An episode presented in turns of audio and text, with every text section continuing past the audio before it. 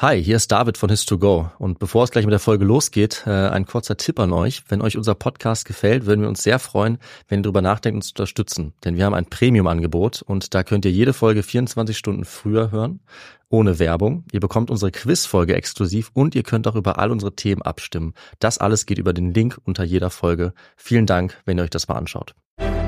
Ich bin ein.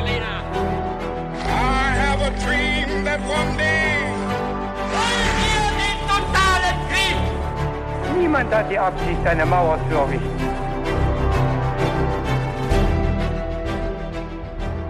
Hi und willkommen zurück zu einer neuen Folge bei His2Go und das wie immer mit mir, Viktor. Und mit mir, David. Und wir werden gleich mit dieser Geschichte beginnen, die David uns heute erzählen wird. Wie es ja nicht anders sein kann, weil ich war vor zehn Tagen dran und Stimmt. ich freue mich schon richtig. Bin also sehr gespannt, was kommen wird. Und ähm, bevor wir anfangen, haben wir erstmal noch eine Sache, die wir klären müssen, David. Und das ist, was trinkst du heute zu dieser Folge? Ja, netterweise trinke ich dasselbe wie du, weil du bist ja vor zehn Minuten losgegangen, hast es noch gekauft. Ist richtig, ja. Wir nehmen abends auf und äh, haben uns für Rum Cola entschieden. Bei mir ist es nur ein kleines bisschen Rum für den Geschmack. Ähm, dafür viel Cola für den Kick. Genau. Für den Kick, Den damit, damit du wach bleibst. Ja. Auf jeden Fall. Aber die Folge ist auch spannend genug, dass ich es vielleicht gar nicht bräuchte, aber ich mache es trotzdem, um sicher zu gehen. Äh, ja, vielen Dank für die Getränke, Victor. Und dann können wir eigentlich starten.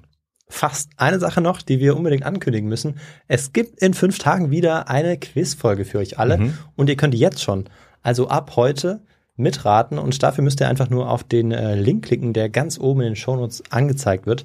Einfach da draufklicken und dann könnt ihr direkt beim Quiz mitmachen und ihr könnt auch was gewinnen. Was? Das erfahrt ihr am Ende. Dafür müsst ihr jetzt dranbleiben und diese Geschichte hören. Und ähm, ja, jetzt freue ich mich drauf, freuen wir uns wahrscheinlich alle drauf. Und ich übergebe dir das Wort, David. Vielen Dank. Und dann äh, werden wir gleich mal einsteigen. Ich habe uns diesmal ein schönes True Crime Intro vorbereitet, weil wir haben mal wieder eine Folge der anderen Art. Ich konnte nicht widerstehen, wollte auch mal wieder in diese Richtung gehen und damit fangen wir jetzt an. Es ist der 18. März 1990, St. Patrick's Day. Die frühen Morgenstunden sind unruhig in Boston an der Ostküste der Vereinigten Staaten. Und im Isabella Stewart Gardner Museum haben die beiden Nachtwächter einen sehr ruhigen Dienst erwartet, so wie immer. Aber stattdessen geht dieser Arbeitstag in die Geschichtsbücher ein. Denn um 1.20 Uhr nachts klingeln zwei Männer an der Seitentür dieses Museums. Sie melden sich über die Gegensprechanlage mit Polizei. Wir sind hier wegen der Störung. Über die Kameras kann der eine Museumswächter Abbott die beiden genau sehen und sie sehen aus wie Polizisten. Allerdings hatte niemand von den beiden im Museum die Polizei kontaktiert. Aber es war jetzt nun mal Feiertag und es konnte gut sein, dass irgendjemand vielleicht im Rausch auf das Museumsgelände geklettert war oder sowas in die Richtung, hat er sich gedacht. Und ohne lange zu überlegen, drückt also der Wächter Abbott den Öffnungsschalter und lässt diese beiden Männer herein. Ein fataler Fehler, wie er auch gleich merken sollte. Die beiden betreten das Foyer und sehen dabei auch von näherem noch wie ganz normale Polizisten aus. Sie wollen jetzt wissen, wer noch im Museum ist und sie erfahren, dass nur ein weiterer Wachmann da ist. Holen Sie ihn sofort her, sagt der kleinere der beiden und Abbott ruft ihn über das Walkie-Talkie. Noch während er das tut, fällt ihm aber plötzlich auf, dass der Schnurrbart des anderen Polizisten wie aufgeklebt aussieht. Doch in dem Moment verlangen die Polizisten bereits ganz ruhig von ihm, dass er sich ausweisen soll, weil er ihnen bekannt vorkäme, irgendwie verdächtig. Und da begeht Abbott jetzt seinen zweiten fatalen Fehler. Er steht auf und entfernt sich vom Schreibtisch, vom Sicherheitsschalter und damit vom Alarmknopf, den er eigentlich hätte drücken müssen. Jetzt ist er außer Reichweite und die beiden Männer legen ihm sofort Handschellen an, ohne ihn vorher zu untersuchen. Und Abbott wird jetzt klar, dass die beiden mit Sicherheit keine Polizisten sind, aber da ist es schon zu spät. Sie legen auch seinem völlig ahnungslosen Kollegen die Handschellen an, als der reinkommt, und dann geben sie sich zu erkennen mit den Worten Gentlemen, dies ist ein Überfall. Kaum zwei Stunden später sind diese beiden Räuber auf und davon, nachdem sie gerade den größten Kunstraub der Geschichte Amerikas begangen haben. Und Victor, dieser Kunstraub ist natürlich unser Thema. Ja, äh, ich freue mich richtig drauf. Mhm. Wir hatten schon ganz lange keinen Kunstraub mehr. Ja, wie lange könnte das ungefähr her sein? äh, ich weiß gar nicht tatsächlich. Ich glaube, wir hatten zwei bisher, wenn ich mich nicht täusche. hatten wir sogar, wir hatten das Floß der Medusa, war das auch so ein? Nee, das war kein Das war Kunstraub. keine. das war nur eine reale Geschichte hinter dem Kunstwerk. Ja. Aber wir haben unsere zweite Folge aller Zeiten von dir, das war der Diamantraub. Richtig. Und den Raub der Mona Lisa hast du auch gemacht? Das stimmt, ja. Aber der, der Diamantenraub war ja kein richtiger Kunstraub in dem Ah ja, Sinne. stimmt, ich habe Kunstraub gesagt. Ja, dann Ja. hatten wir nur einen. Aber die, der große Raub der Mona Lisa, ja, deshalb freue ich mich drauf. Ja. Ich fand damals schon diese Geschichte zu vorbereiten äh, so spannend und hat so Mhm. viel Spaß gemacht. und freue mich jetzt auf die Fragen auch, die ich jetzt wahrscheinlich gestellt bekomme, oder? Ja, klar. Vielleicht hast du ja schon mal was davon gehört, aber du meinst jetzt gerade so indirekt dadurch, das Museum, diese Geschichte an sich kennst du nicht. Ich habe keine Ahnung. Ich weiß nicht mal, wann das spielt. Alles klar. Äh, ich weiß jetzt, wo das spielt. Das war's. Wann weißt du auch 1990? Hast du es gesagt? Ja. oh Gott. Und wo, wo auch. Ja, ja, das, Also, das ja. schon. Ja. Ach so, ja.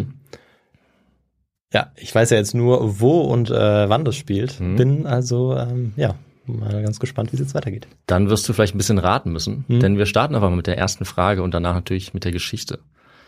Was wissen wir heute, Stand heute, über die Hauptverdächtigen, diese beiden Räuber, von denen ich gerade erzählt habe? Mhm. A. Das FBI glaubt mittlerweile sie zu kennen und es hat 2015 öffentlich ihren Namen verkündet. B. Ihre Identität war sehr schnell geklärt, denn es waren zwei andere Wachleute dieses Museums. Oder C. Weder das FBI noch andere Ermittler haben bisher Verdächtige namentlich benannt. Boah, ganz schwierig. Mhm. Man jetzt Tatsächlich Ermittlungen drin sein. Müsste man in Ermittlungen drin sein, aber ähm, dass es oft Leute sind aus dem um, engeren Umfeld. Das war ja damals schon bei dem Kunstraub ähm, bei der Mona Lisa, Mhm. ähm, dass sich da jemand schon vorher eingeschleust hatte und Ja. dort immer wieder dann auch dafür zuständig war, auch diese Vitrinen auszutauschen. Und deshalb könnte ich mir auch vorstellen, dass diese beiden vielleicht ähm, die Wächter waren. Mhm. Und deshalb probiere ich es damit, aber ich weiß es nicht. Ich Ja. weiß es nicht, ja. Ja, du musst gut raten. Das fängt doch schon mal gut an, würde ich sagen. Gehen wir mal mit der zweiten Frage weiter. Wie gut waren denn überhaupt die Kunstwerke des Gardner Museum geschützt? A. Die Sicherheitsvorkehrungen waren die besten ihrer Zeit dort. B. Sie waren für die Zeit eher durchschnittlich, zwar verbesserungsfähig, aber sie entsprachen eigentlich dem Standard. Oder C. Sie waren außergewöhnlich ineffektiv, also richtig schlecht und der Schutz war kaum vorhanden. Also wieder drei Abstufungen für dich. Also 1990, Hm. Boston, Hm. Ja, ich gehe einfach davon aus, es gab vorher schon so viele Kunstraube, wahrscheinlich. Hm. Ich kenne ja vor allem den einen großen dann Anfang des 20. Jahrhunderts. Ich gehe davon aus, die Sicherheitsvorkehrungen waren eigentlich herausragend. Ja, das macht Sinn. Es war auch ein sehr bekanntes Museum und es geht auch um sehr bekannte äh, Kunstwerke, so viel kann man schon Mhm. mal sagen. Mehr dazu natürlich später. Und jetzt, Viktor, ähm, habe ich so eine gemeine Frage, die du mir auch ganz gerne stellst. Nämlich, wie hoch war denn wohl der Gesamtwert dieser gestohlenen Kunstwerke? Das sind nämlich heute schätzungsweise. Da kannst du mal so deine Kunstkenntnis vom Markt vielleicht so ein Mhm. bisschen demonstrieren. Es sind heute schätzungsweise A, mehr als 200 Millionen Dollar. B, mehr als 400 Millionen Dollar. Oder C, mehr als 600 Millionen Dollar. Also die goldene Mitte ist da ja eigentlich immer so der Trick. Hm. Aber wenn man das dann selbst erstellt, diese Frage, dann neigt man ja dazu, ähm, Tja, die höchste Zahl dann auch wirklich als letztes zu setzen. ah, die Psychologie. Und dass das Mhm. dann, also die, die richtige Zahl sozusagen, damit es Mhm. möglichst groß erscheint. Mhm. Und ich gehe mal davon aus, dass du vielleicht auch ähm, psychologisch auf Ja. diese Art und Weise an die Sache rangegangen bist und gehe eben auf die Antwort ähm, mit den 600 Millionen. So schätzt du mich ein, dass ich so einen einfachen psychologischen Trick hier anwende. Okay. Das werden wir ja noch sehen, ob du da richtig liegst. Ähm, natürlich auch, wie viele Fragen du richtig hast. Und dann würde ich sagen, klären wir das im Laufe der Folge. Fangen wir an mit unserer Geschichte. Hm. Also, wir haben schon gehört, es geht nach Boston, also eine ganz nette Stadt. Ungefähr 650.000 Menschen leben dort, oben im Nordosten der USA, am Meer. Eine ganz wohlhabende Stadt eigentlich, wichtig, bekannt für ihre Wissenschaft. Mit Harvard ist in der Nähe, MIT und auch kulturell interessant für viele Touristen und Besucherinnen jedes Jahr. Und natürlich gibt's für Kunstinteressierte dort einiges zu sehen. Allen voran das Museum of Fine Arts. Das ist vielleicht sogar noch bekannter als ein paar Minuten entfernt das Isabella Stewart Gardner Museum, also der Ort, für den wir uns heute ganz besonders interessieren. Und wir reden jetzt gleich mal über dieses Museum, damit wir damit starten und rausfinden können, warum es denn für die große Gruppe der kriminellen Unterwelt in Boston so interessant war. Denn die gab es auch. Ganz zufällig, in Boston um 1990 gab es eine sehr große Mafia-Präsenz. Die Mafia hatte interne Kriege zu dieser Zeit und sie hat so einige krumme Dinger gedreht. Aber wir fangen, wie gesagt, erst nachher damit an. Hm. Erstmal mit dem Museum. Also das Isabella Stewart Gardner Museum wurde von, kann man sich vielleicht denken, Isabella Stewart Gardner selbst auch erbaut. Sie wurde 1840 geboren und sie hatte eigentlich von Beginn an einiges an Geld. Dann auch für Kunst unter anderem. Zuerst hatte sie es durch ihren Vater, der war wohlhabend und ihr Ehemann dann auch und mit dem ist sie, und mit dem ist sie auch nach Boston gezogen. Und sie konnte dort am intellektuellen Leben teilnehmen, das hat ihr Spaß gemacht. Sie konnte aber auch öfter auf Reisen gehen. Und dabei hat sie auch ihre Leidenschaft für Kunst entdeckt. In einer ganz besonderen künstlerischen Stadt. Ähm, Victor, willst du mal raten? Oder vielleicht auch das Land? Äh, ja, das ist äh, natürlich Frankreich. Nein, aber fast äh, Italien. Italien. genau. Ich muss jetzt einmal Frankreich sagen, aber gut. Ja, Italien ist natürlich auch ein heißer Favorit dafür. Ja, nämlich Venedig, um genau zu sein. Oh. Aber das war eben in ihrem Fall so. Hätte man natürlich auch in Frankreich diese Leidenschaft entdecken können. Ja, ich wollte Paris sagen. Ja, kein schlechter Tipp. Sie war eher Italien-Fan. Das merkt man auch an den Dingen, die sie dann gekauft hat. Sie hat jetzt erste Kunstwerke gesammelt, zusammen mit ihrem Mann erst, und der ist dann auch bald gestorben. Dann hat sie alleine weitergemacht. Und sie hat auch ihren gemeinsamen Traum wahrmachen wollen, nämlich ähm, mit Hilfe des Erbes auch, was ihr Mann ihr hinterlassen hat, ein Kunstmuseum zu bauen, um eben all ihre Schätze dort auszustellen. Und diesen Traum hat sie 1899 dann angefangen und hat dieses Museum auch im Stil eines venezianischen Palazzo erbauen lassen wie sie es eben gesehen hatte. Mit vier Stockwerken, weiten Balkonen, ja, großen Steinstufen, einem wunderbaren Innenhof mit vielen prächtigen Bögen und viel Grün, vielen Gewächsen. Und jetzt mussten natürlich dann noch die Kunstwerke her, um dieses super Gebäude auch zu füllen. Und äh, wo die jetzt herkam, wie sie es gemacht hat, das benutze ich mal als kleine Übersicht, wie man damals Kunst angeschafft hat und danach dann auch, wie man Kunst weggeschafft hat, auf kriminelle Weise. Und äh, da habe ich so ein bisschen jetzt unseren Lieblingsteil der Folge eingebaut, Victor. Weißt du, Ah. wovon ich spreche? Ja, und ich freue mich richtig drauf, weil ich äh, mir noch gar nicht so richtig vorstellen kann, ähm, wie das jetzt so aufgebaut ist und wie das ähm, vielleicht so abgelaufen ist, also wie man sich Mhm. Kunst dann ganz im konkreten Fall angeschaut hat zu der Zeit. Und auf jeden Fall handelt es sich jetzt um den historischen Kontext. Völlig richtig. Damit starten wir. Und äh, wir haben es vielleicht schon rausgehört, Isabella Gardners Leidenschaft war natürlich Kunst. Also sie konnte in ihrem Leben dann durch diese Leidenschaft eine beeindruckende Kunstsammlung anlegen, eine von den beeindruckendsten der Welt, muss man schon sagen. Mit tausenden wertvollen Stücken. Zum Beispiel waren da Künstler wie Botticelli, Raphael, Tizian, Velázquez oder Manet. Der letzte kommt zum Beispiel auch aus Frankreich, also bist du auch zufrieden, Victor. Hm, ich glaube schon. Äh, Sie hat dann die Gemälde gekauft oder ersteigert und oftmals hat sie sie sogar aus Europa in die USA geschmuggelt, damit sie dann darauf keine Steuern zahlen musste. Denn es ist auch relativ typisch, dass damals, wahrscheinlich auch wie heute, in diesem Kunstmarkt nicht unbedingt alles mit sauberen Mitteln gemacht wurde. Da wurde auch mal was hinterschlagen, falsche Preise angegeben, es wurde gefälscht. Da war einiges zu machen, man konnte auch ganz gut schmuggeln. Sie ist dann natürlich wohl überlegt vorgegangen, besonders auch als sie ihr erstes und dann auch wertvollstes Stück gekauft hat. Und das war Jan Vermeers Das Konzert. Über dieses Gemälde werden wir heute noch ein paar Mal reden. Ähm, ich glaube, man kann sich auch schon denken, warum.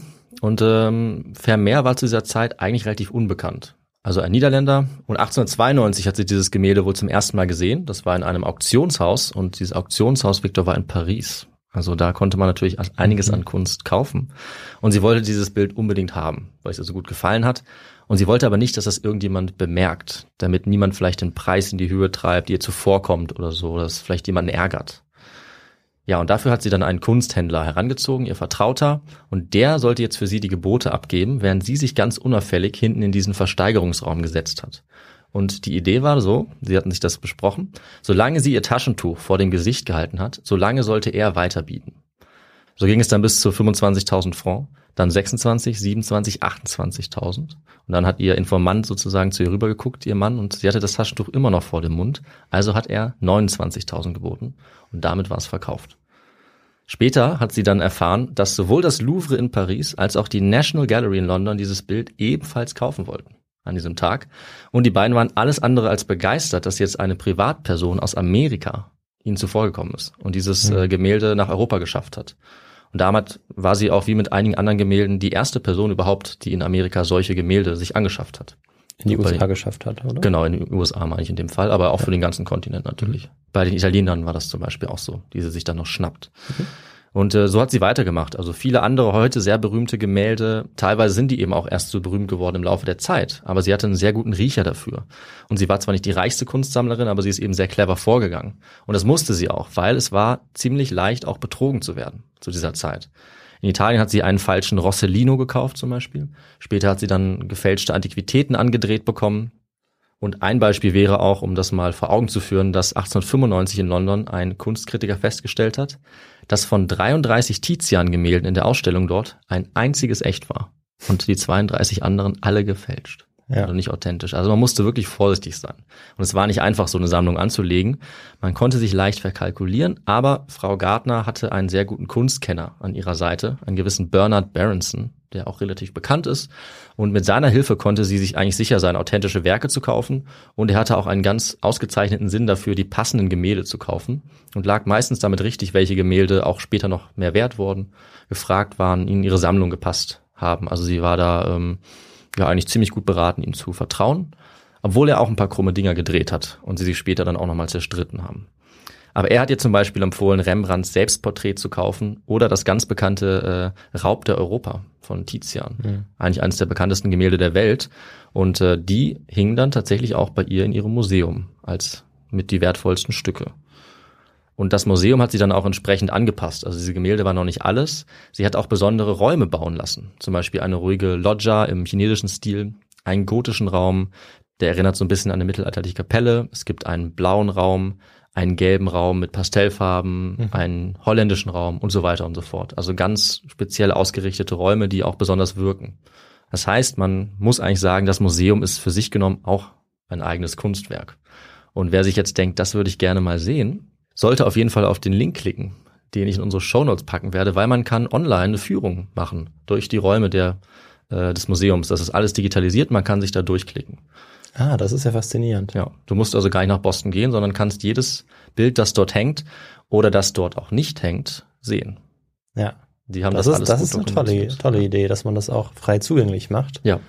Hm, ist natürlich, es wirkt sicherlich nochmal anders, wenn man vor Ort ist. Also wahrscheinlich trotzdem, äh, kann man wahrscheinlich trotzdem eine Reiseempfehlung auch nach Boston mm. hier abgeben an der Stelle. Auf jeden Fall. Schöne Stadt, schöne Gemälde. Ja. Aber spannend, ja. Also mhm. ich werde mich da sicher auch mal durchklicken. Ja, dann weiß man noch mal so ein bisschen, wo wir uns hier eigentlich bewegen. Also das mhm. kann ich sehr empfehlen. Der Link, wie gesagt, der ist dann unter unserer Folge. Und das äh, ganze Kunstwerk, was jetzt hier entstanden ist, die Bilder und das Museum, das ist natürlich für Isabella Gardner das Wichtigste in ihrem Leben geworden. Sie hat alles dort genau beobachtet. Sie war ständig in Sorge um ihre Schätze. Besichtigen konnte man das dann für einen Dollar. Das war auch nicht billig, aber sie wollte sicher gehen, dass nicht irgendjemand kommt. Und sie ist auch währenddessen dort rumgelaufen, eigentlich die ganze Zeit, während der Öffnungszeiten, hat alles im Auge behalten. Und zum Beispiel hat sie eine Frau, die einmal ein Objekt berührt hat, dann äh, auch wüst beschimpft und angeschrien. Also aus diesem Grund sagt man auch, dass wenn Frau Gardner 1990 noch gelebt hätte, dass sie den Raub bestimmt verhindert hätte. Ja. Das ist so ein bisschen ein Inside-Witz. Also war ihre pure Leidenschaft, kann man ja, auch sagen. Also absolut. sie hat das ja. gelebt, dieses Kunsthandwerk. Ja, wie kaum eine andere Person. Deswegen wollte ich auch so ein bisschen noch darauf eingehen, hm. weil diese Vorgeschichte ist wichtig, aber sie ist vor allem auch sehr interessant, finde ich, auch als Person. Aber bis 1990 hat sie nicht gelebt, das können wir uns denken. Ähm, sie ist dann 1924 gestorben und sie hat auch ein Testament hinterlassen, das nicht ganz unwichtig ist. Denn äh, in diesem Testament hat sie sorgfältig erklärt, dass keine Änderungen am Museum gemacht werden durften. Victor, ich weiß nicht, ob ich das jetzt zu früh frage, aber Hast du eine Idee, was das für ähm, Auswirkungen haben könnte später, wenn keine Änderungen gemacht werden? Ja, also das kommt natürlich darauf an, wie weitreichend dann dieses mhm. Testament auch gilt, aber zunächst einmal, also jetzt ist es ja dann fast 100 Jahre her, ziemlich genau 100 Jahre her nächstes Jahr. Ja. Und äh, ich meine, so ein Gebäude, das sagt man ja häufig, das hält vielleicht ähm, ja 80 bis, bis 100 Jahre, muss mhm. aber schon immer mal wieder saniert werden. Ähm, also da gibt's äh, einmal Probleme. Stimmt. Und vor allem beim, beim Sicherheitssystem. Ja. Also wenn man das auch nicht verändern darf, dann gibt es natürlich ein Riesenproblem. Das wäre natürlich fatal. Ja. Und äh, deswegen, da hast du völlig recht, war das eine Schwierigkeit, ja. die auch äh, ihren weiteren Einfluss hat auf diese Geschichte. Nicht ganz, wir werden es gleich sehen, ich werde dazu gleich was sagen. Und aber wir die Frage können auflösen? Die Frage werden wir auflösen, aber jetzt natürlich noch nicht. Ja. Aber wir können auf jeden Fall davon ausgehen, so sehr sich Gartner darüber gefreut hat, dass ähm, das Museum so bleibt, wie sie es möchte, so sehr hat sich wohl auch die Unterwelt von Boston über diese Maßnahme gefreut, dass da nicht so viel angepasst wurde. Das können wir schon mal sagen. Das Museum hat immer wieder versucht, auch dann ähm, diesem Plan, dieser Aussicht gerecht zu werden. Die hatten dann eben eine Verwaltung, also ein Verwaltungsgremium, das das übernommen hat. Und äh, sie hatten auch wenig Geld. Das heißt, sie hatten gar nicht so viele Möglichkeiten, Neuerungen umzusetzen ja, da werden jetzt gleich noch einige illustre Gestalten, sage ich mal, auf den Plan treten, die die Situation gerne ausnutzen wollen. Aber bevor wir uns die vornehmen, fragen wir uns erstmal, wer klaut eigentlich Kunst und warum? Hm. Dachte ich, das wäre vielleicht ganz gut, das mal noch bisschen zu überlegen.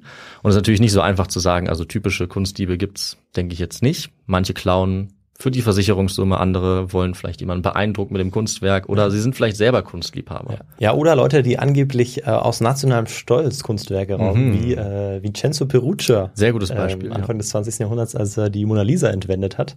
Das war ja angeblich auch äh, aus nationalem Stolz, weil er dieses Kunstwerk den Italienern zurückbringen wollte. Ja.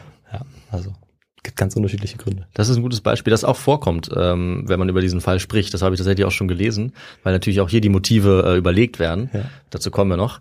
Die meisten sind wahrscheinlich dann einfach professionelle Diebe. Davon kann man ausgehen und wollen sich irgendwas ähm, ja, hier dazu verdienen und gehen natürlich sehr überlegt vor.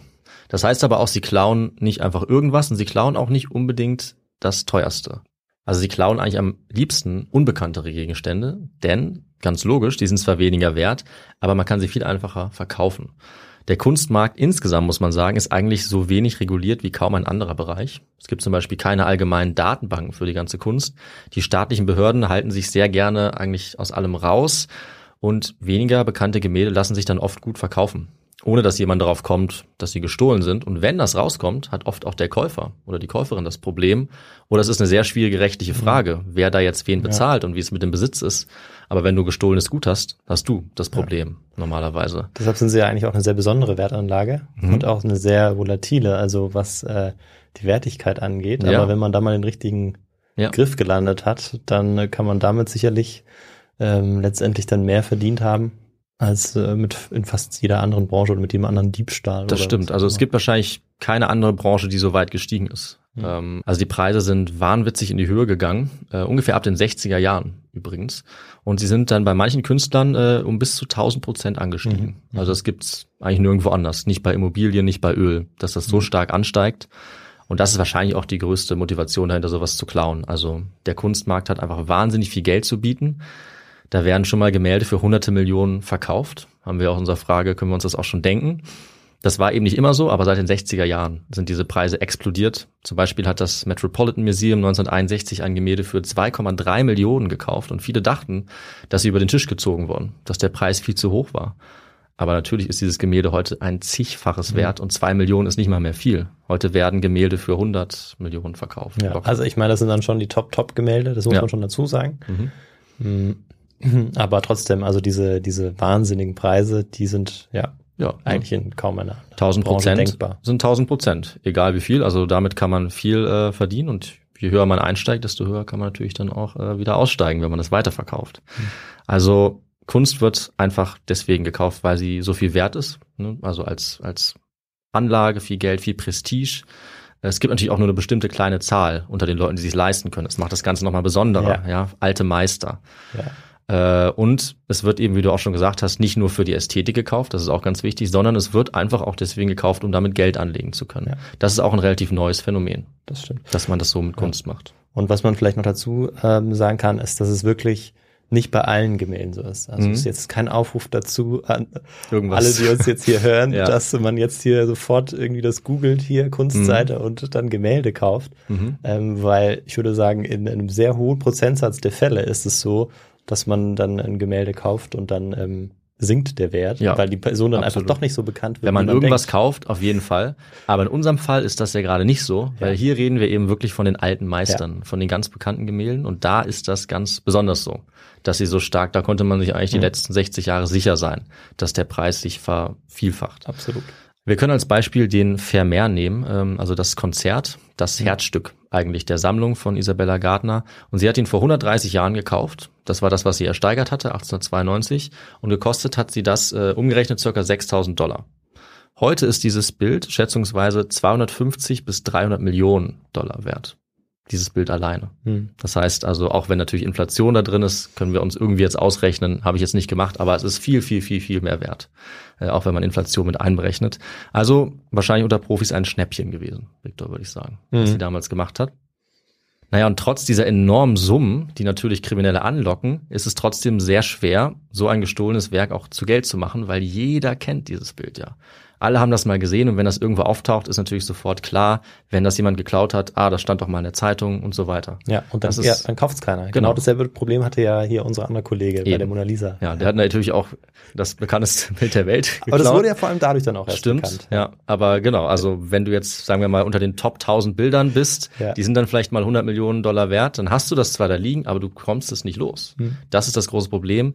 Deswegen klauen die allermeisten Kunst die Profis, sowas in die Richtung, wie auch immer das nennen will, die Kenner, äh, die ich jetzt hier auf keinen Fall irgendwie ähm, glorifizieren will, aber wenn die schlau sind, klauen sie eben eher kleinere Dinge, die man nicht so schnell wiedererkennt. Und dann können sie es auch mal zu einer Auktion bringen vielleicht, aber sonst wird das niemand kaufen. Also Christie's wird das erkennen, ist ja klar. Kein Hehler der Welt wird dieses Bild nehmen und auch auf dem Schwarzmarkt bekommst du das nicht los. Es wird sofort erkannt. Du kannst es nicht auseinanderbauen, du kannst es nicht einschmelzen wie Schmuck oder so, wo das viel besser funktionieren würde. Also fast unmöglich. Trotzdem nicht ganz unmöglich. Also man kann mit den Bildern schon was anfangen und es gibt auch immer wieder Fälle, wo auch ein sehr seltenes, bekanntes Bild durchaus Nutzen hat. Zum Beispiel wird es manchmal als Sicherheit benutzt für einen Kredit. Da äh, gibt es das schon hin und wieder mal, dass einige Banken das mal annehmen äh, oder nach ein paar Jahren kann man es dann vielleicht zurückgeben, wenn man lange genug wartet gegen ein bisschen Lösegeld. Dann ist es in der kriminellen Szene auch so, dass es gerne getauscht wird. Also es wandert von einem Gangster zum nächsten und man kriegt dafür irgendwas, zum Beispiel Drogen oder Waffen und die haben das dann halt da liegen und können es vielleicht weiter tauschen. Das kommt auch hin Spannend, und wieder ja. mal vor. Und sonst kann es immer sein, dass man es doch schafft, einen Vermittler zu bekommen und der deponiert das Bild irgendwo, verrät dich nicht und dafür kriegst du dann von einem Museum manchmal zehn Prozent des Wertes. Mhm. Das kommt auch hin und wieder vor, aber das sind alles jetzt sehr seltene Fälle. Das sind halt die Möglichkeiten, die es gibt. Und das sind vielleicht die Ideen, die unsere zwei Gangster da hatten. Nur, dass wir uns das mal so ungefähr vorstellen können, was die da eigentlich genau gemacht haben mit diesen sehr, sehr, sehr wertvollen Gemälden, die sie da mitnehmen. Was allerdings wahrscheinlich nicht der Fall ist, ähm, das müssen wir so ein bisschen aus unserem Kopf bekommen, Victor, ist, dass manchmal man vielleicht so daran denkt, dass jetzt irgendein superreicher Milliardär irgendwie in seinem Schlafzimmer vielleicht dann äh, so ein Bild hängen hat. Das ist ähm, einfach ja eine Geschichte aus dem Film vielleicht, aber das ist eigentlich noch nie passiert. Das wollte ich auch dazu sagen. Also das Risiko ist einfach zu groß und es gibt keine bekannten Fälle, in denen irgendein reicher oder privater Kunstfan so ein gestohlenes Meisterwerk jemals hatte oder Diebe für ihn gearbeitet haben. Stand 2009 äh, hat ein Autor, den ich äh, auch zitiere, gesagt, das wäre sehr untypisch. Vielleicht ist es mittlerweile mal passiert, äh, aber das gibt es eigentlich nur im Film. Ja. Also wir halten fest, es ist äh, schwer zu sagen, warum jemand so teure Kunst klauen sollte, was damit geschehen soll. Aber es gibt natürlich Motivation allein wegen dieses enormen Werts, über den wir auch gesprochen haben. Und dann gibt es natürlich in unserem bestimmten Fall jetzt auch die Motivation, wie der Zustand des Museums aussah und die Sicherheit, beziehungsweise der Mangel an Sicherheit. Weil wenn es besonders einfach ist einzusteigen, dann überlegt man sich es vielleicht eher nochmal. Und es war jetzt so, dass bis 1990 in unserem Gartner-Museum kräftig äh, gespart wurde. Also eigentlich an allen Ecken und Enden. Es war so, dass die Wachleute nicht ausgebildet waren. Die hatten sehr geringen Lohn. Und sie hatten generell nicht allzu viel zu tun, nicht allzu viele Vorschriften. Und sie haben später dann auch berichtet, dass sie es mit den Regeln, die sie hatten, eh nicht so genau genommen haben. Also sie haben dann zum Beispiel mal Freunde reingelassen nachts, sie haben Pizza bestellt über die geheime Seitentür. Es wurde getrunken im Dienst, gekifft. Also sie waren nicht so wachsam als Wachleute tatsächlich, obwohl da so viele äh, Millionen an den Wänden hingen. Und es war auch gar nicht so selten, dass Kunst geklaut wurde. Also weder, wie du gesagt hast, am Anfang des Jahrhunderts noch um diese Zeit in Boston. Es kam immer wieder vor. Alle wussten das eigentlich. Und das Gardner Museum selber wurde auch schon beklaut.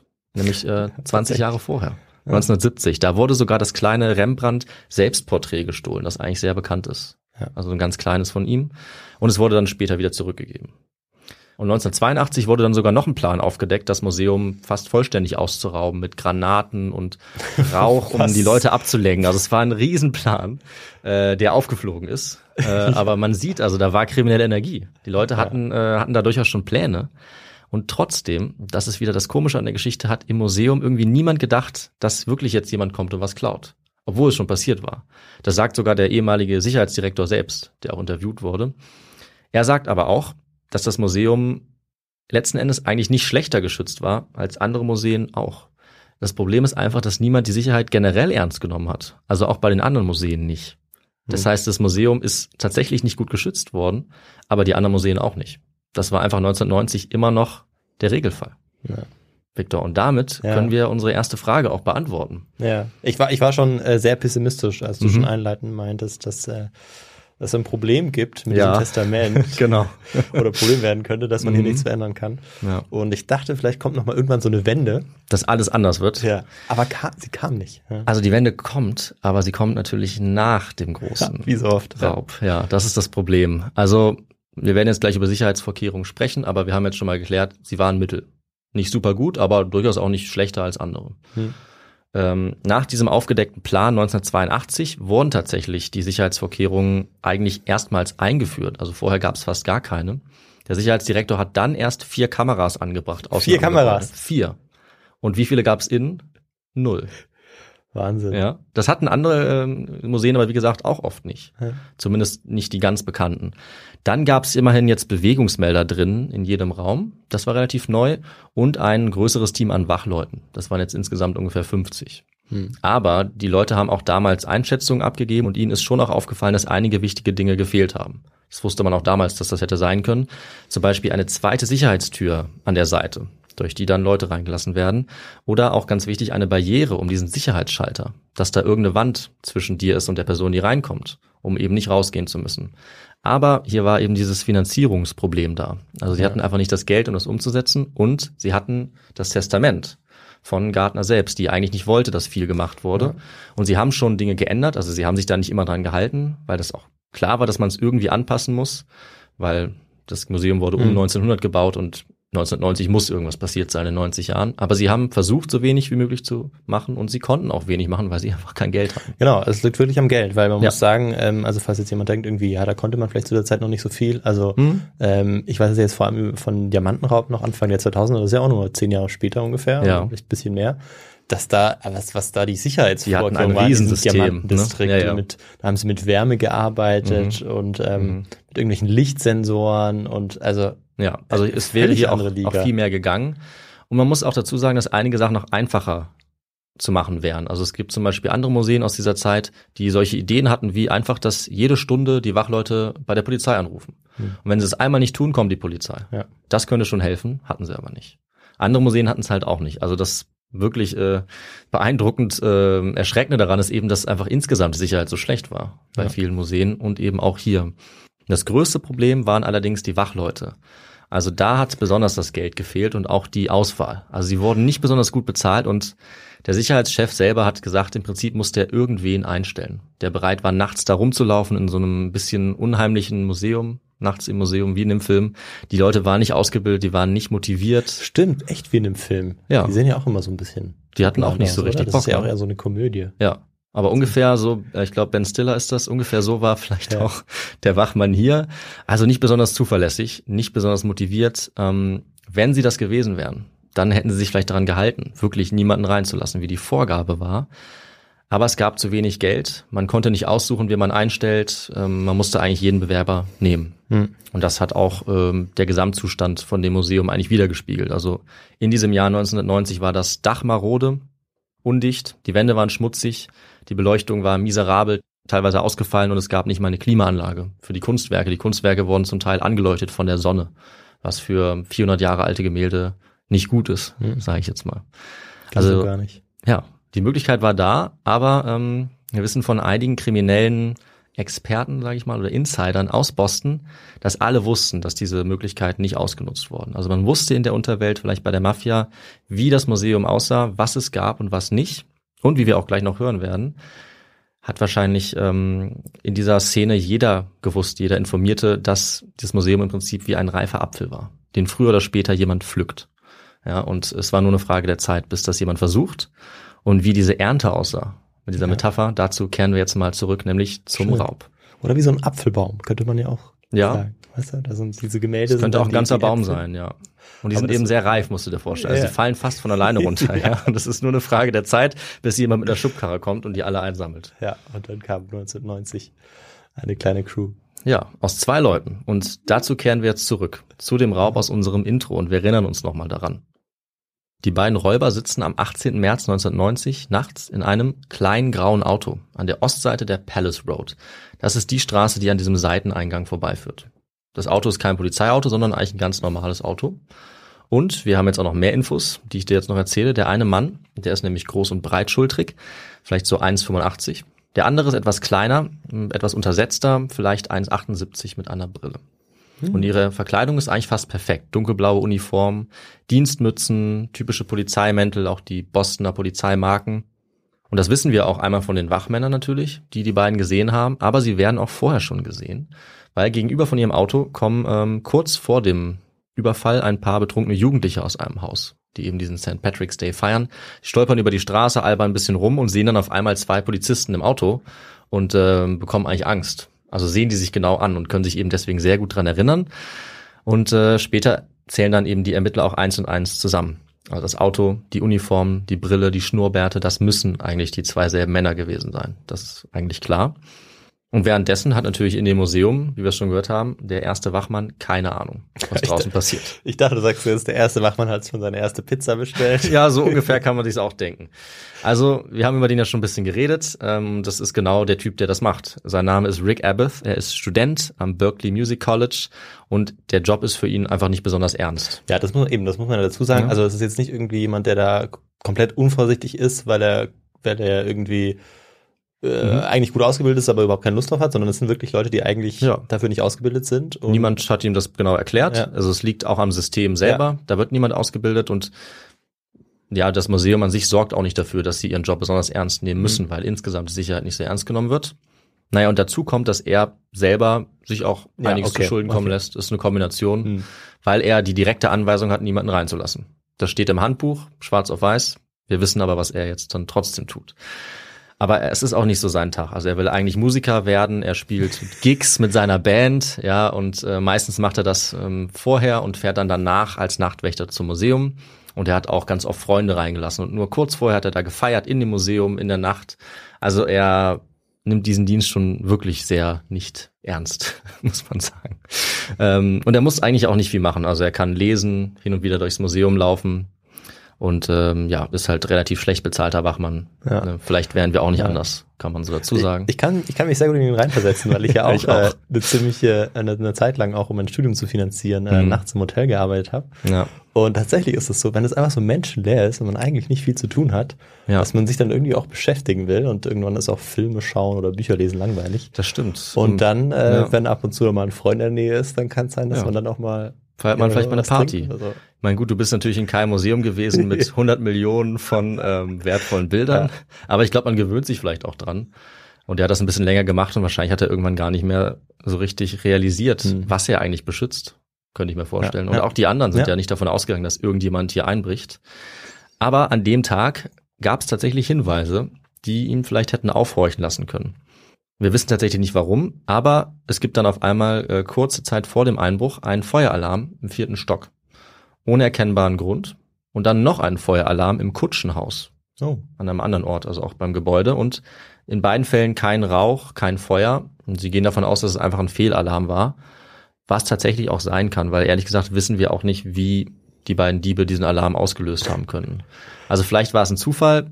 Trotzdem hätten die beiden vielleicht etwas in Alarmbereitschaft sein können. Das Ganze ist dokumentiert. Etwas Also, merkwürdig. Ja. Klingt bisher so, als hätte man die Täter irgendwie nicht verhören können. Hm. Meinst du? Okay, ja. Aber ja. Schreib ruhig mal mit. Ähm, heb dir mal deine Informationen auf. Aber trotzdem sind diese beiden Alarme, die erwähne ich deswegen vielleicht ein Grund, warum er dann ähm, denkt, dass die Polizei vielleicht nicht ganz zufällig da ist. Das kann man noch dazu sagen. Weil die stehen jetzt vor der Tür, ohne dass eigentlich irgendwas vorgefallen ist, bis auf diese Alarme. Aber es gibt den St. Patrick's Day und die Polizisten haben natürlich Autorität. Das kommt auch dazu. Und ja, wir haben es in unserem Intro gehört. Er lässt sie jetzt rein. Wahrscheinlich vertrauen die meisten von uns auch Polizisten, würden sie reinlassen. Aber er hatte nun mal eigentlich die strikte Anweisung, niemanden reinzulassen. Da hat er sich eben nicht nach Protokoll verhalten. Und der Rest geht, wie gesagt, sehr schnell. Er verlässt den einzig sicheren Ort eigentlich in dem Museum. Es gibt eben nur diesen einen Alarmknopf, auch eine Schwachstelle. Und sobald er nicht mehr in Reichweite dieses Alarmknopfs ist, kann er eigentlich nichts mehr machen. Und das wussten ganz offensichtlich die beiden Räuber. Sie fesseln die beiden, ihnen wird verkündet, dass es ein Raubüberfall ist. Und sie sagen dann, macht keine Probleme und dann passiert euch auch nichts. Das sagt der eine und ähm, sein Kollege, äh, der andere Wachmann, sagt dann auch, keine Sorge, dafür bezahlen sie uns eh nicht genug. Also auch das äh, äh, sind so ein paar klassische Zitate, die immer wieder genannt werden.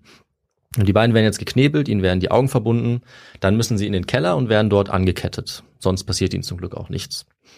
Und ähm, wenn wir darüber reden, was ihm passiert, wollte ich ganz kurz anmerken, Viktor, dass ich mich gefragt habe während der Folge, ob ich die beiden jetzt als Kunstdiebe bezeichnen soll oder als Kunsträuber. Äh, da merkt man, glaube ich, auch, wie lange wir schon Podcast aufnehmen, dass dieser Unterschied irgendwie vielleicht wichtig sein könnte.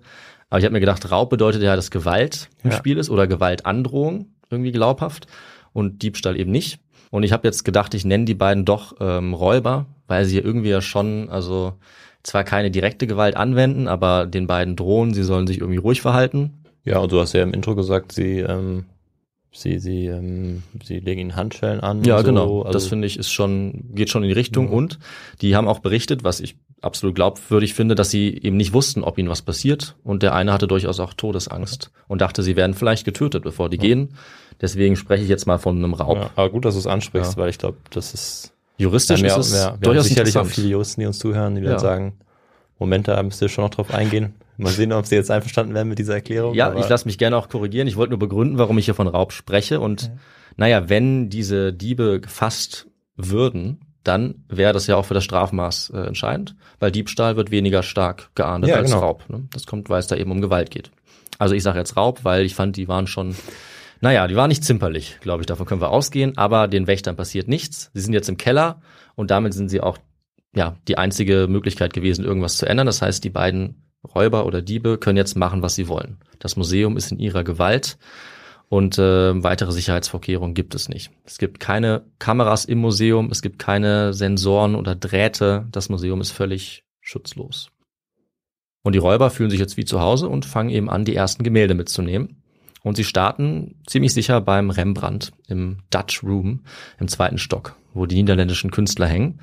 Und als sie diesen berühmten Rembrandt mitnehmen wollen, äh, da gibt's wahrscheinlich einen kleinen Schreck, denn sie lösen jetzt einen dieser Bewegungsmelder aus. Also mehr ist es nicht und sie hauen diesen Melder dann kaputt. Aber äh, es gibt dann doch eine Sicherheitsmaßnahme, die sie vielleicht unterschätzt hatten und die immerhin was aufzeichnet. Nämlich, dass hier Bewegung war. Das ist alles, aber dadurch wissen wir, wann sie in diesem Raum ankommen. Ach, dieser Bewegungsmelder ist nicht irgendwie an irgendeine Polizeistation gekoppelt. Nee, leider auch das nicht. Ja. Also das wird nur im Museum selber registriert. Ja. Aber wir haben die Information. Hm. Ich sage auch gleich, warum wir die noch haben.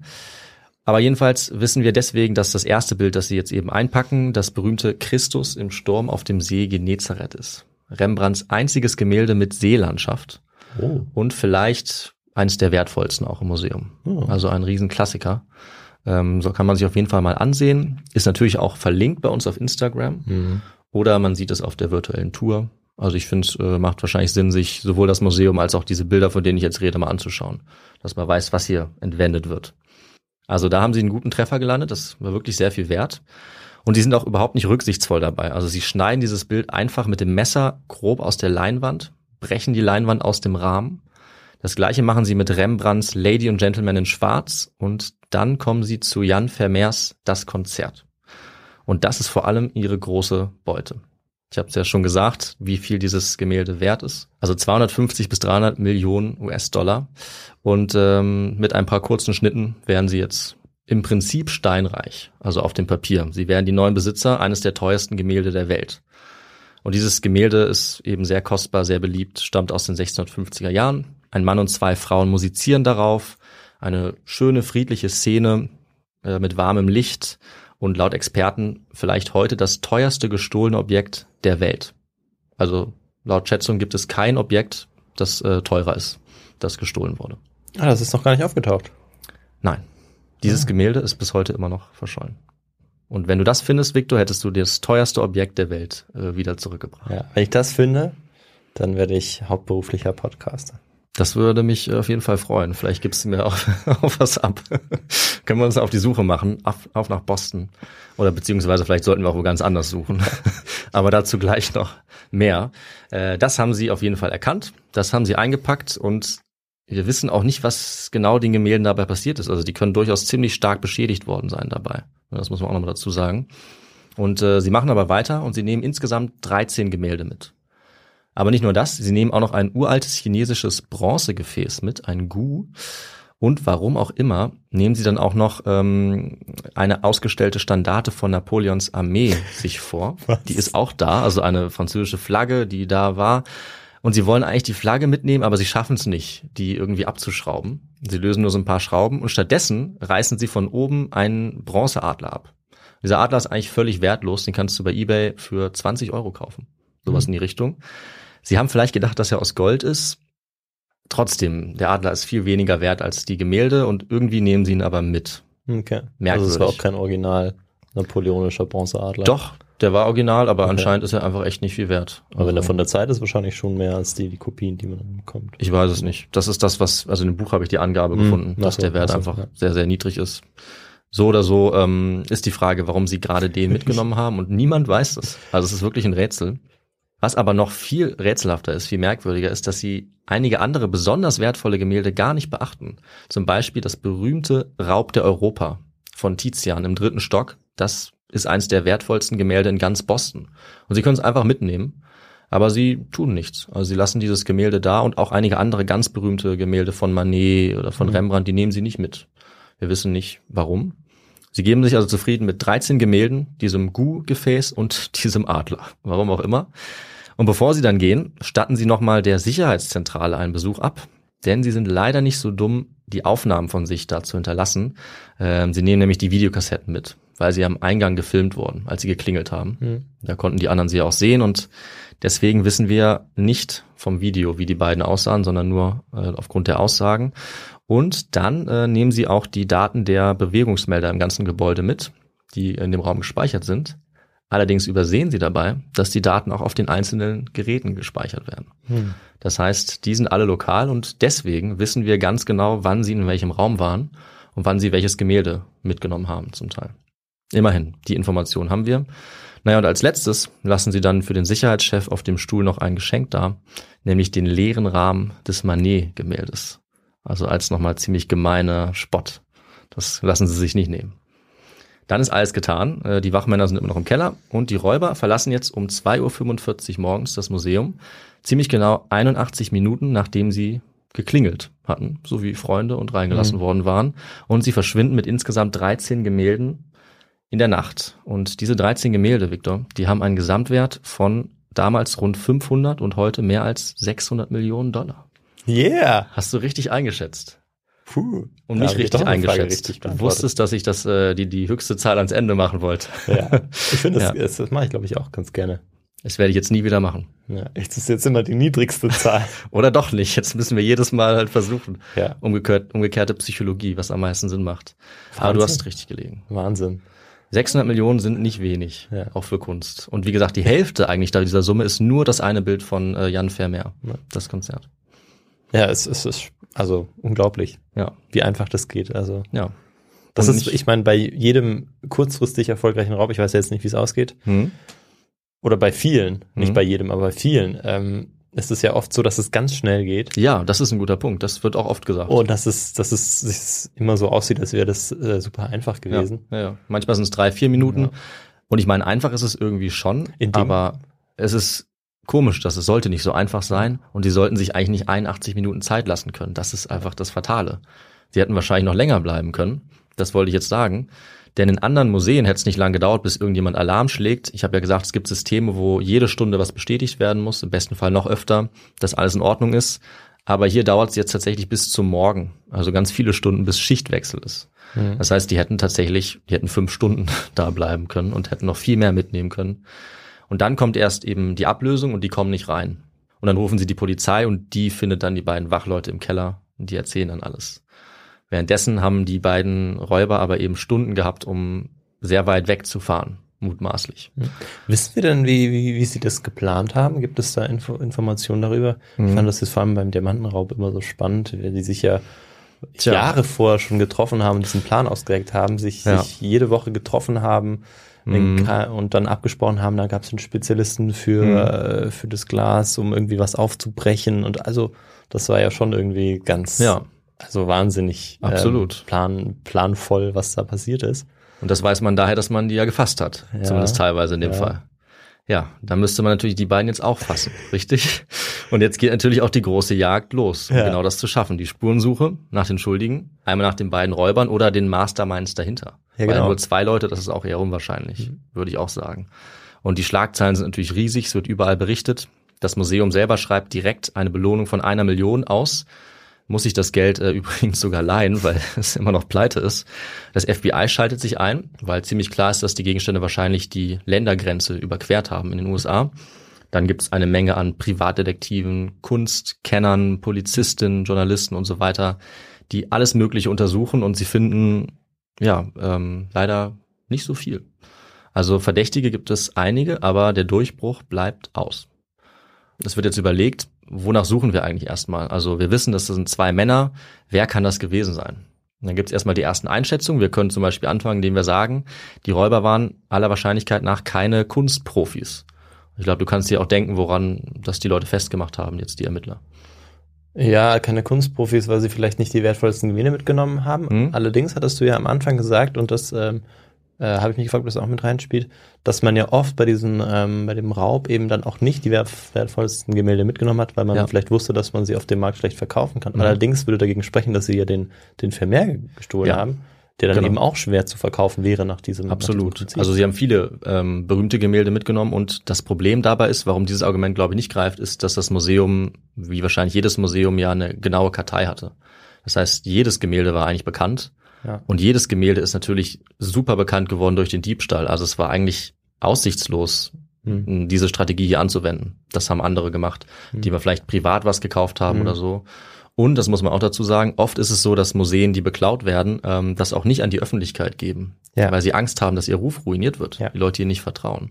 Aber genau das hat das Gardner Museum gemacht und vielleicht haben sie damit die Diebe auch so ein bisschen äh, ausgetrickst. Ja, weil das hängt ja, weil ähm, Museen hängen ja ganz oft von privaten ähm, Hm. ähm, Gönnern ab. Mhm. Also es ist ja oft so, dass diese ganzen Sammlungen, die man auch sieht, auch im Louvre oder in anderen Museen, Ja. dass das eigentlich, dass die im Besitz von ja, Privatleuten sind, Mhm. die die aber eben gegen eine gewisse Gebühr, aber eigentlich eher, weil die Museen ja den auch das Ganze instand halten im Sinne von, dass es eben nicht beschädigt wird, ähm, ausstellen und dafür bekommen sie eben eine Gebühr. Hm. Und dann macht es natürlich Sinn, dass sie eben nicht genau diese Leute abschrecken wollen. Ja, das stimmt. Aber letzten Endes äh, ist doch das Fazit, glaube ich, sie waren nicht besonders überlegt bei dem, was sie gemacht haben, weil diese Zusammenstellung an total wertvollen, total wertlosen Sachen macht irgendwie keinen Sinn. Auch warum sie in manchen Räumen waren, in anderen das Bild nicht mitgenommen haben. Also ein Ermittler Smith, der schätzt das zum Beispiel so ein. Sie haben einmal zum Beispiel fünf Zeichnungen von Degas mitgenommen, die eigentlich nicht mehr sind als Skizzen und die überhaupt nicht viel wert sind, während in anderen Gebäuden vom selben Künstler total beeindruckende Gemälde sind, die viele Millionen wert sind, die sie aber nicht mitgenommen haben. Dann haben sie dieses Gu mitgenommen, diese chinesische Karaffe aus der Shang-Dynastie. Die ist zwar selten, aber wenn es ihnen um chinesische Kunst ging, hätten sie auch total seltene chinesische Grabfiguren mitnehmen können, die direkt unter einem Gemälde waren, das sie geklaut haben. Das ist also auch wieder sehr merkwürdig. Und dann ist natürlich dieser Bronzeadler. Niemand versteht, warum sie diesen Bronzeadler mitgenommen haben, der quasi gar nichts wert ist und direkt neben dem Adler. Also sie mussten da hochklettern, um diesen Adler zu holen. Daneben hing ein Bild von Botticelli, von Raphael. Warum haben sie in der Zeit nicht das mitgenommen? Also das können wir uns irgendwie nicht erklären. Und auch wie sie vorgegangen sind, spricht überhaupt nicht dafür, dass sie sich irgendwie mit Kunst beschäftigt hatten. Also jeder Student oder Studentin hätte niemals mit einem Messer das abgeschnitten, weil das den gesamten Wert vernichten kann eigentlich. Also das ganze Gemälde kann kaputt gehen, die Farbe ist ja ganz trocken, die kann sofort bröckeln. Das ist nicht schlau, sage ich mal. Das heißt, unser Fazit, es sind wahrscheinlich ziemlich sicher keine Kunstkenner, aber wahrscheinlich kriminelle Profis. Das muss man wiederum auch sagen. Also sie sind ja ganz ruhig da reingekommen, selbstbewusst durch die Tür. Sie haben gar keine Waffen ausgepackt, das hatten sie nicht nötig. Sie wussten genau, wann sie zuschlagen. Sie hatten die perfekte Verkleidung. Das zeigt eigentlich, dass sie sowas ziemlich sicher schon mal gemacht haben, dass sie gut vorbereitet waren und eigentlich auch sicher, dass sie das Museum von innen sehr gut kannten. Also, dass sie irgendwelche Informationen bekommen haben. Vielleicht von einem der 50 Wachmänner oder irgendwie aus der Bostoner Unterwelt. Davon können wir eigentlich schon ausgehen. Mhm. Ja, und wer jetzt aber genau die Personen sein könnten, da gibt's ehrlich gesagt so viele Hinweise, dass man da kaum hinterherkommt. Äh, Das kann ich auch gar nicht alles aufzählen. Sonst hätten wir wirklich einen riesen True Crime Podcast, wenn wir das alles machen würden. Es wäre total verwirrend. Ähm, Ich stelle jetzt mal ein paar interessante Personen vor, aber ich gehe jetzt nicht auf alle Hinweise ein. Das würde, glaube ich, den Rahmen sprengen. Äh, Aber ich frage dich auch mal, Viktor, wer wäre denn vielleicht der erste Verdächtige, an den du denkst, von den wenigen Personen, die ich jetzt bisher überhaupt genannt habe? Ach so, sind, sind da auch welche direkt Ja. im verdächtigen Kreis?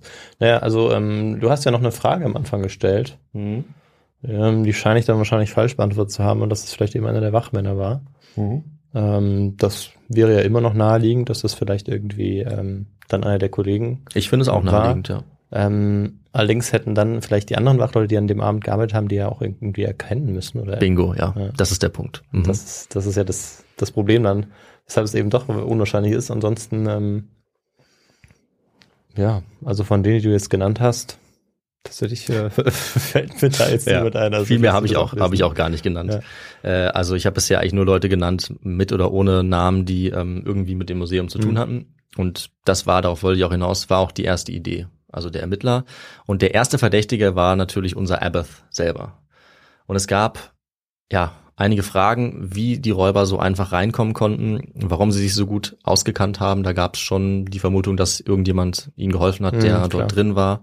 Und die zwei einen Komplizen hatten zumindest. Und ja, Abbott war der erste Verdächtige, weil er die Räuber reingelassen hat und weil er schon auch nachweislich einige sehr merkwürdige Sachen gemacht hat. Zum Beispiel hat er in der Nacht des Überfalls die Seitentür einmal auf und zu gemacht, ohne jemandem davon zu berichten.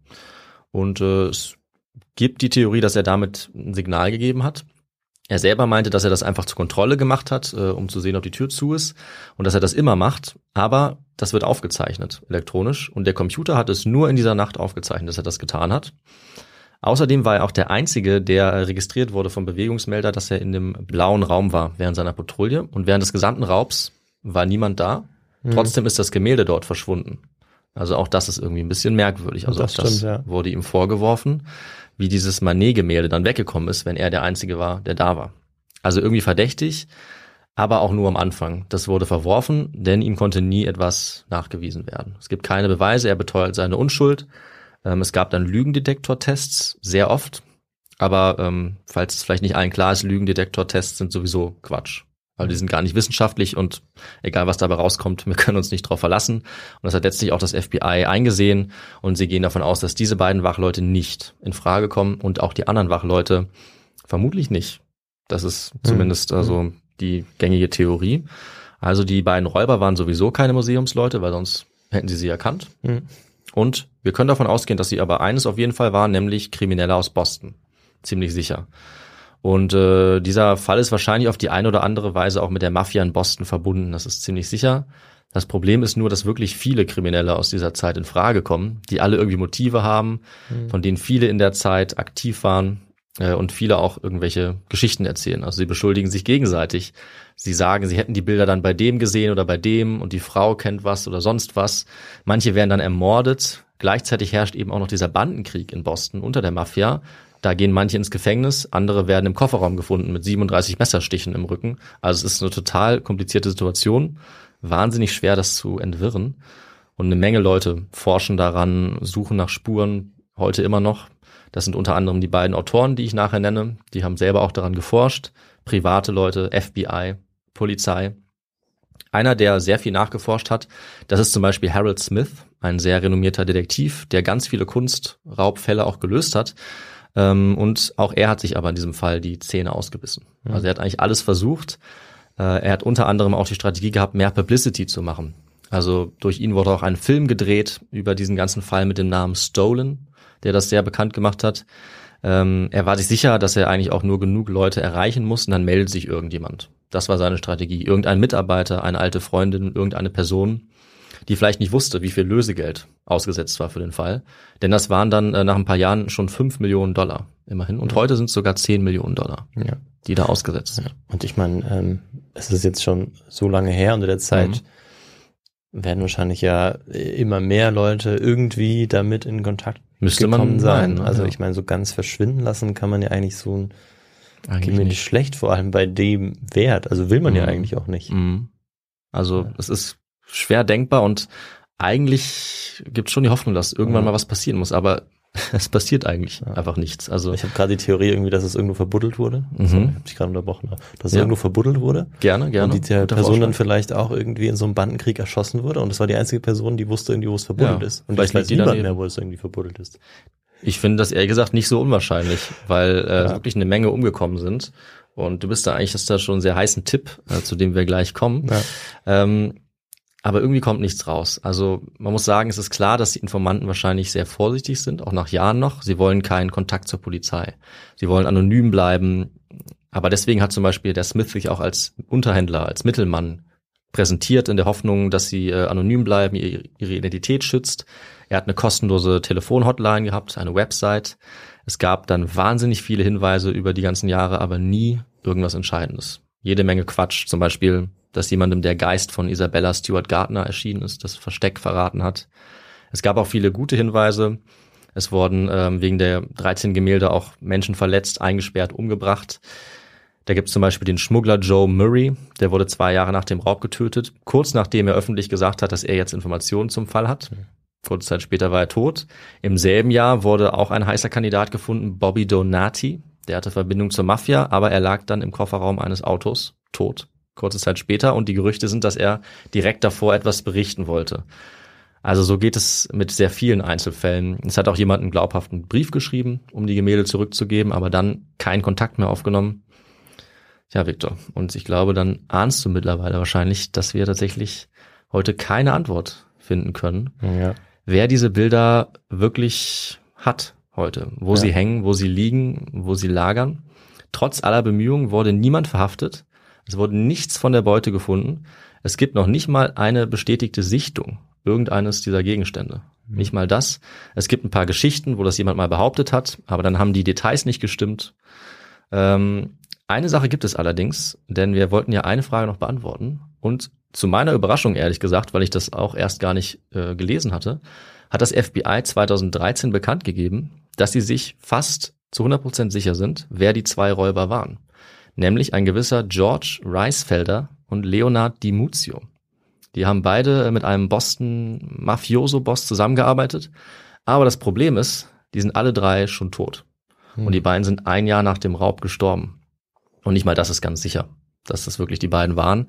Aber das FBI ist sich wohl sicher. Und die haben Informationen, die sie auch noch nicht öffentlich bekannt gegeben haben, die vielleicht darauf hindeuten. Aber das heißt, ähm, dass deine Theorie da sogar stimmen könnte. Ja, vielleicht sind die beiden, nachdem sie die Sachen irgendwo hingebracht haben, dann erwischt worden und konnten es vielleicht niemandem mehr sagen. Was wir noch wissen, ist, dass die Gemälde wohl von diesen beiden nach Philadelphia und Connecticut gebracht wurden. Aber da wird die Spur dann kalt. Ja. Da wurden die sogar noch mal auf den Schwarzmarkt, auf den Schwarz, da wurden sie sogar noch mal auf den Schwarzmarkt gebracht und es wurde versucht, sie zu verkaufen. Das hat nicht geklappt, wie wir uns denken können. Und dann verliert sich diese Spur. Ja, und wir wissen es nicht, aber ähm, wir konnten immerhin unsere Frage noch beantworten, dass äh, wir davon ausgehen können, dass die beiden Diebe tatsächlich zwei so kleine Gangster waren, zu denen wir auch nicht viel wissen, aber das FBI hat immerhin die beiden Namen veröffentlicht, was schon zeigt, dass sie sich da relativ sicher sind. Aber das Entscheidende, sagt das FBI auch selber, ist vielleicht doch, dass immer noch nicht genug Leute davon wissen. Also immer noch nicht genug Leute diese Bilder sehen, sich vielleicht irgendwo wiedererkennen, dass diese Suche einfach nicht groß genug ist.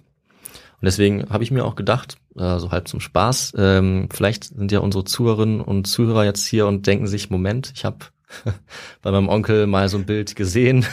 Ich habe einen Einfall, da war so eine, so eine Seeszene oder so ein Konzert. Äh, und deswegen würde ich jetzt einfach aus Spaß, muss ich zugeben, schon einfach unter unserer Folge mal äh, die Adresse verlinken. Auch damit man es mal ansehen kann, weil ähm, es wird immer noch danach gesucht, alle möglichen Hinweise zu sammeln. Äh, die 10 Millionen Belohnungen sind nach wie vor ausgeschrieben. Und alle, die was wissen dazu, sollen sich bitte melden unter der Adresse, die wir dann auch da angeben. Äh, ja, und sonst bleibt uns gar nicht mehr so viel zu sagen zu diesem ungelösten Fall, dem größten Kunstraub der amerikanischen Geschichte, vielleicht sogar der Weltgeschichte, sagen manche. Manche sagen vielleicht, es war ein anderer Kunstraub, aber er ist ja ganz, ganz oben mit dabei. Und viele Dinge haben sich nicht geändert eigentlich 30 Jahre nach dem Raub.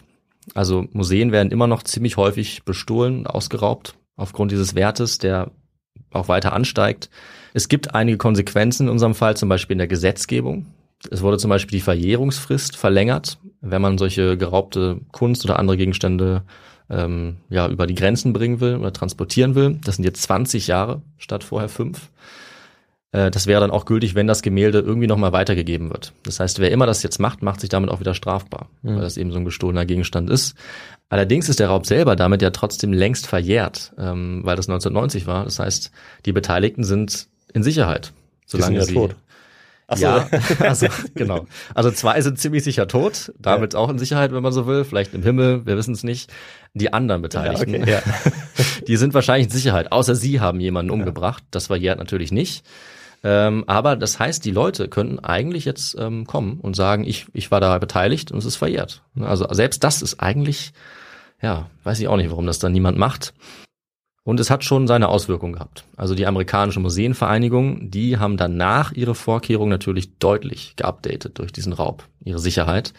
Es gibt jetzt äh, Vorschriften, dass die Museen einen voll abgeriegelten Kontrollraum haben sollen, dass die Wächter genau geprüft werden sollen, bevor man sie einstellt. Gute Idee, wie wir, Mhm. glaube ich, jetzt sagen Mhm. können. Und der Gartnerraub war generell dann 1990 ein großer Schock für alle Museen. Also da haben sie es dann schon ernst genommen, auch viele zumindest. Aber ein Museum, Victor, ist natürlich heute deutlich besser geschützt. Das war ja auch deine, deine Überlegung. Also das Gartner Museum hat sehr stark aufgerüstet. Mhm. Die äh, haben mittlerweile das nötige Budget. Das hat geklappt mit einer neuen Managerin. Es wurde alles renoviert. Also auch das Gebäude wurde mittlerweile stark renoviert. Es war dann wohl doch Zeit. Es gibt jetzt Kameras, die das gesamte Museum abdecken. Es gibt in jedem Raum eine Wache, einen versteckten Kontrollraum. Also das Museum ist jetzt eigentlich total sicher. Was natürlich aber auch heißt in solchen Fällen, dass die Kunst irgendwie dadurch auch ein bisschen weiter wegrückt, leider. Ja, das ist das traurige Resultat. Hinter, hinter Vitrinen dann. Genau. Also vor 100 Jahren war man halt näher dran, aber die Kunst war viel mehr Risiko ausgesetzt und jetzt ist sie besser geschützt, aber dafür ist der Besuch der Kunst irgendwie schwieriger und unangenehmer. hm, das Irgendwie. stimmt, ja. Ja, trauriges Resultat solcher Fälle, aber irgendwie auch nachvollziehbar. Und es sind, denke ich, aber nicht nur diese verlorenen Bilder, nach denen wir alle noch suchen, die die Faszination ausmachen, sondern es kommen Jahr für Jahr ganz, ganz viele Leute, um sich auch die leeren Rahmen einfach anzuschauen, weil die hängen heute immer noch genau an den Stellen im Museum, wo sie mal waren und warten sozusagen darauf, dass endlich ihre Babys nach Hause kommen. Und das ist irgendwie dramatisch und daran sehen wir auch die Faszination, warum sich so viele Leute immer noch damit beschäftigen. Das liegt eben einfach am Fall selber, ja, weil Mhm. der immer noch nicht gelöst ist und der so legendär geworden ist mittlerweile. Und dann sagen wir es zum Ende so, nach dem Zitat von Ulrich Bose, einem unserer Autoren, wenn Kunst durch ihre emotionale Kraft definiert ist und dadurch, wie sie auf Menschen wirkt, dann war vielleicht dieser Gartner Kunstraub selbst auch ein Meisterwerk. Das Mhm. findet er zumindest. Ich weiß nicht, ob die Opfer dieser Geschichte das auch so sehen würden, aber es ist, glaube ich, für uns äh, ein gutes Schlusswort. Ja. Und ähm, damit sind wir fertig und ich übergebe wieder an dich, Victor. Ja. Ja, äh, ein absolut faszinierender und ähm, ja, irgendwie erschreckend einfacher Ja, Kunstraub, schon muss einfach. sagen. Und irgendwie, also das Ende war lange Zeit oder ist, ist ja irgendwie auch unbefriedigend. Also, dass man das, dass man die Gemälde ja bis Mhm. heute noch nicht gefunden hat.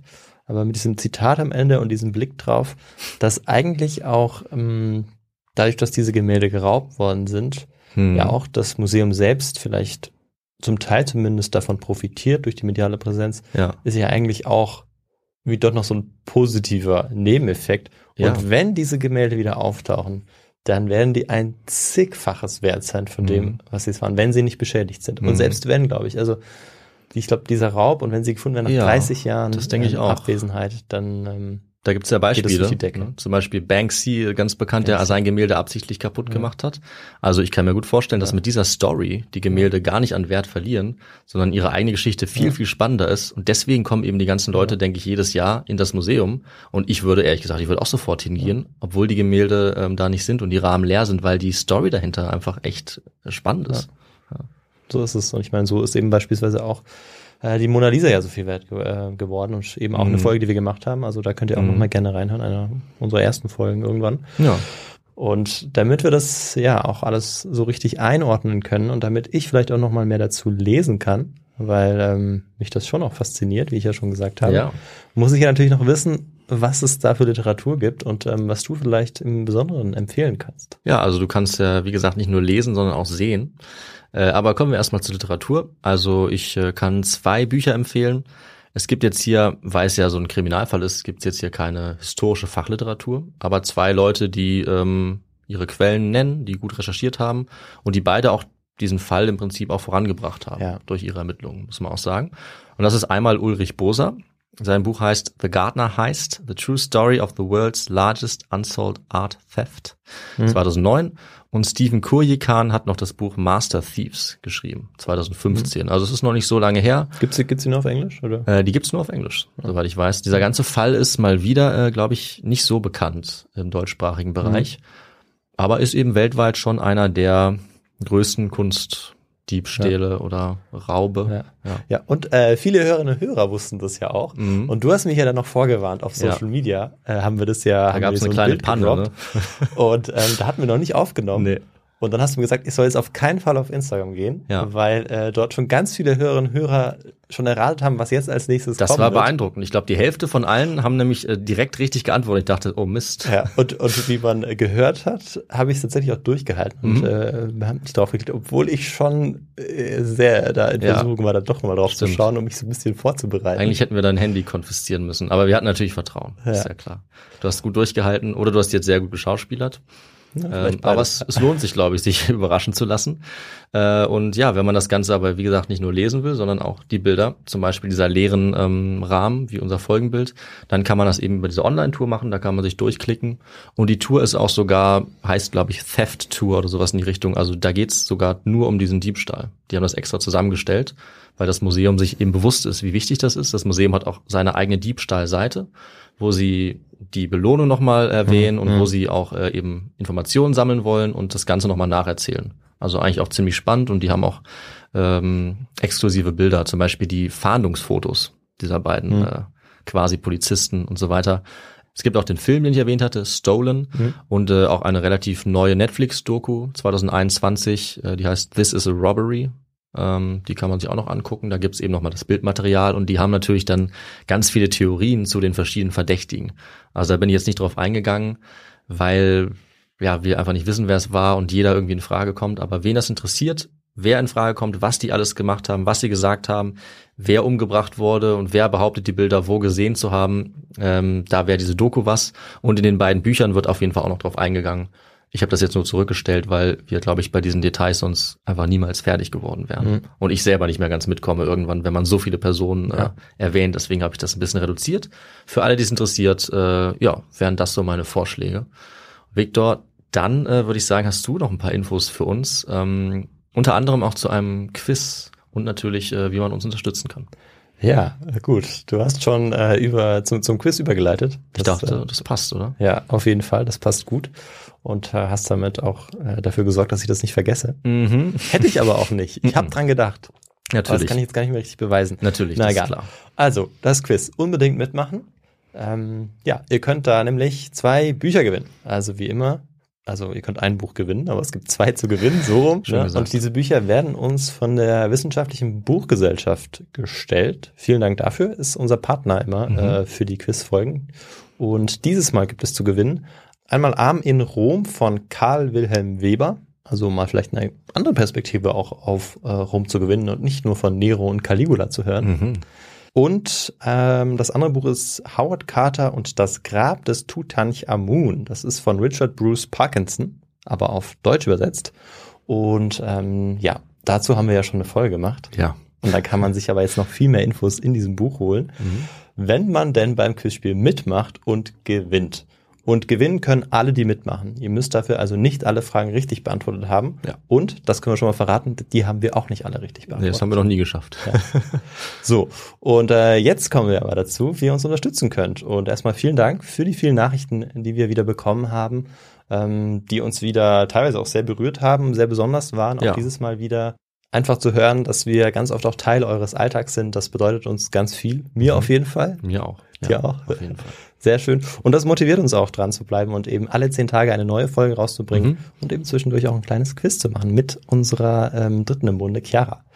Und ja, sonst könnt ihr uns noch unterstützen, indem ihr uns einfach folgt, beispielsweise auf Instagram. Also wir sind ja auch auf Social Media präsent, eben Instagram. Ähm, wir sind aber auch auf YouTube und auch auf X unterwegs. Also auch da könnt ihr uns erreichen über Nachrichten, über Likes und auch da gibt es immer wieder ähm, ja, ein paar Tweets von uns. Vor allem eben auch auf Instagram, wo man auf diese Bilderposts klicken kann, die ich äh, jedem empfehlen kann, der einfach noch ein bisschen Bildmaterial dazu haben möchte. Und ähm, ja, dann äh, könnt ihr noch auf den unterschiedlichen Podcast-Plattformen auch ähm, manchmal Kommentare abgeben. Ihr Mhm. könnt äh, da eure Bewertungen auch abgeben. Wir freuen uns natürlich immer über fünf Sterne. Das hilft uns immer sehr. Oh ja, das erhöht hilft, unsere. Sichtbarkeit und freut uns auch einfach riesig, wenn wir da äh, ja so eine Fünf-Sterne-Bewertung aufploppen sehen. Mhm. Wir schauen ja immer mal wieder rein. Und ich würde sagen, bevor ich jetzt äh, hier diesen Teil beende, sage ich noch, dass man uns auch finanziell unterstützen kann. Und das Ja. wollen wir an der Stelle nicht vergessen. Nee. So eine kleine PayPal-Spende tut auch immer gut, ähm, geht auch über Banküberweisung oder ihr, bedient, euch einfach beim Merch, also Tasse, T-Shirt, ähm, was auch immer. Da gibt es wirklich eine große Auswahl. Und bald ist ja auch Weihnachten. Ja. Ähm, es gibt ja schon ganz viele Weihnachtssachen auch in Supermärkten oder auch äh, irgendwie in anderen Geschäften. aber seit drei Monaten schon. Echt schon so lange? Ich fürchte, ja. ja. Aber ja, jetzt sollte man langsam zuschlagen. Und wo geht das besser als bei unserem Merchandise-Shop? Das wollten wir natürlich sagen. So ist es, genau. Und äh, ja, in äh, fünf Tagen gibt's dann eben die Quiz-Folge. Und in, also fünf Tage später kommt dann schon wieder die nächste Folge. Dort werden wir uns wieder in ein tief historisches Thema begeben. Schön, gute Abwechslung. Ja. Und ich glaube, es wird auch ganz spannend, aber auf eine andere Art und Weise. Und ich würde sagen, ja, wir wünschen euch bis dahin noch ähm, alles Gute. Wir sagen jetzt auch wieder, dass ihr hoffentlich gesund bleibt, denn immer, es gibt ja immer mehr Corona-Fälle jetzt auch immer. wieder. Ihr sollt immer gesund bleiben und Ja. froh und munter auf jeden Fall. Richtig. Und ähm, ja, Bis dann. Ciao. Tschüss. So, Haben wir es geschafft. ja.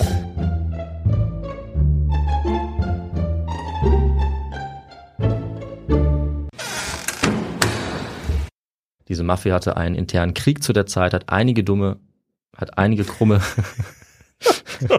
sowohl als auch, ne? Die dumme Aktion, ja. Dumme Kringer oder krumme Dinger. Hi, I'm Daniel, founder of Pretty Litter. Cats and cat owners deserve better than any old fashioned litter. That's why I teamed up with scientists and veterinarians to create Pretty Litter. Its innovative crystal formula has superior odor control and weighs up to 80% less than clay litter. Pretty Litter even monitors health by changing colors to help detect early signs of potential illness. It's the world's smartest kitty litter. Go to prettylitter.com and use code ACAST for 20% off your first order and a free cat toy. Terms and conditions apply. See site for details. Imagine the softest sheets you've ever felt. Now imagine them getting even softer over time. That's what you'll feel with Bowl and Branch's organic cotton sheets. In a recent customer survey, 96% replied that Bowl and Branch sheets get softer with every wash. Start getting your best night's sleep in these sheets that get softer and softer for years to come. Try their sheets with a 30-night guarantee. Plus, get 15% off your first order at bowlandbranch.com. Code BUTTERY. Exclusions apply. See site for details. Even when we're on a budget, we still deserve nice things. Quince is a place to scoop up stunning high-end goods for 50 to 80% less than similar brands. They have buttery soft cashmere sweaters starting at $50, luxurious Italian leather bags, and so much more. Plus, Quince only works with factories that use safe, ethical, and responsible manufacturing. Get the high-end goods you'll love without the high price tag with Quince. Go to quince.com slash style for free shipping and 365-day returns.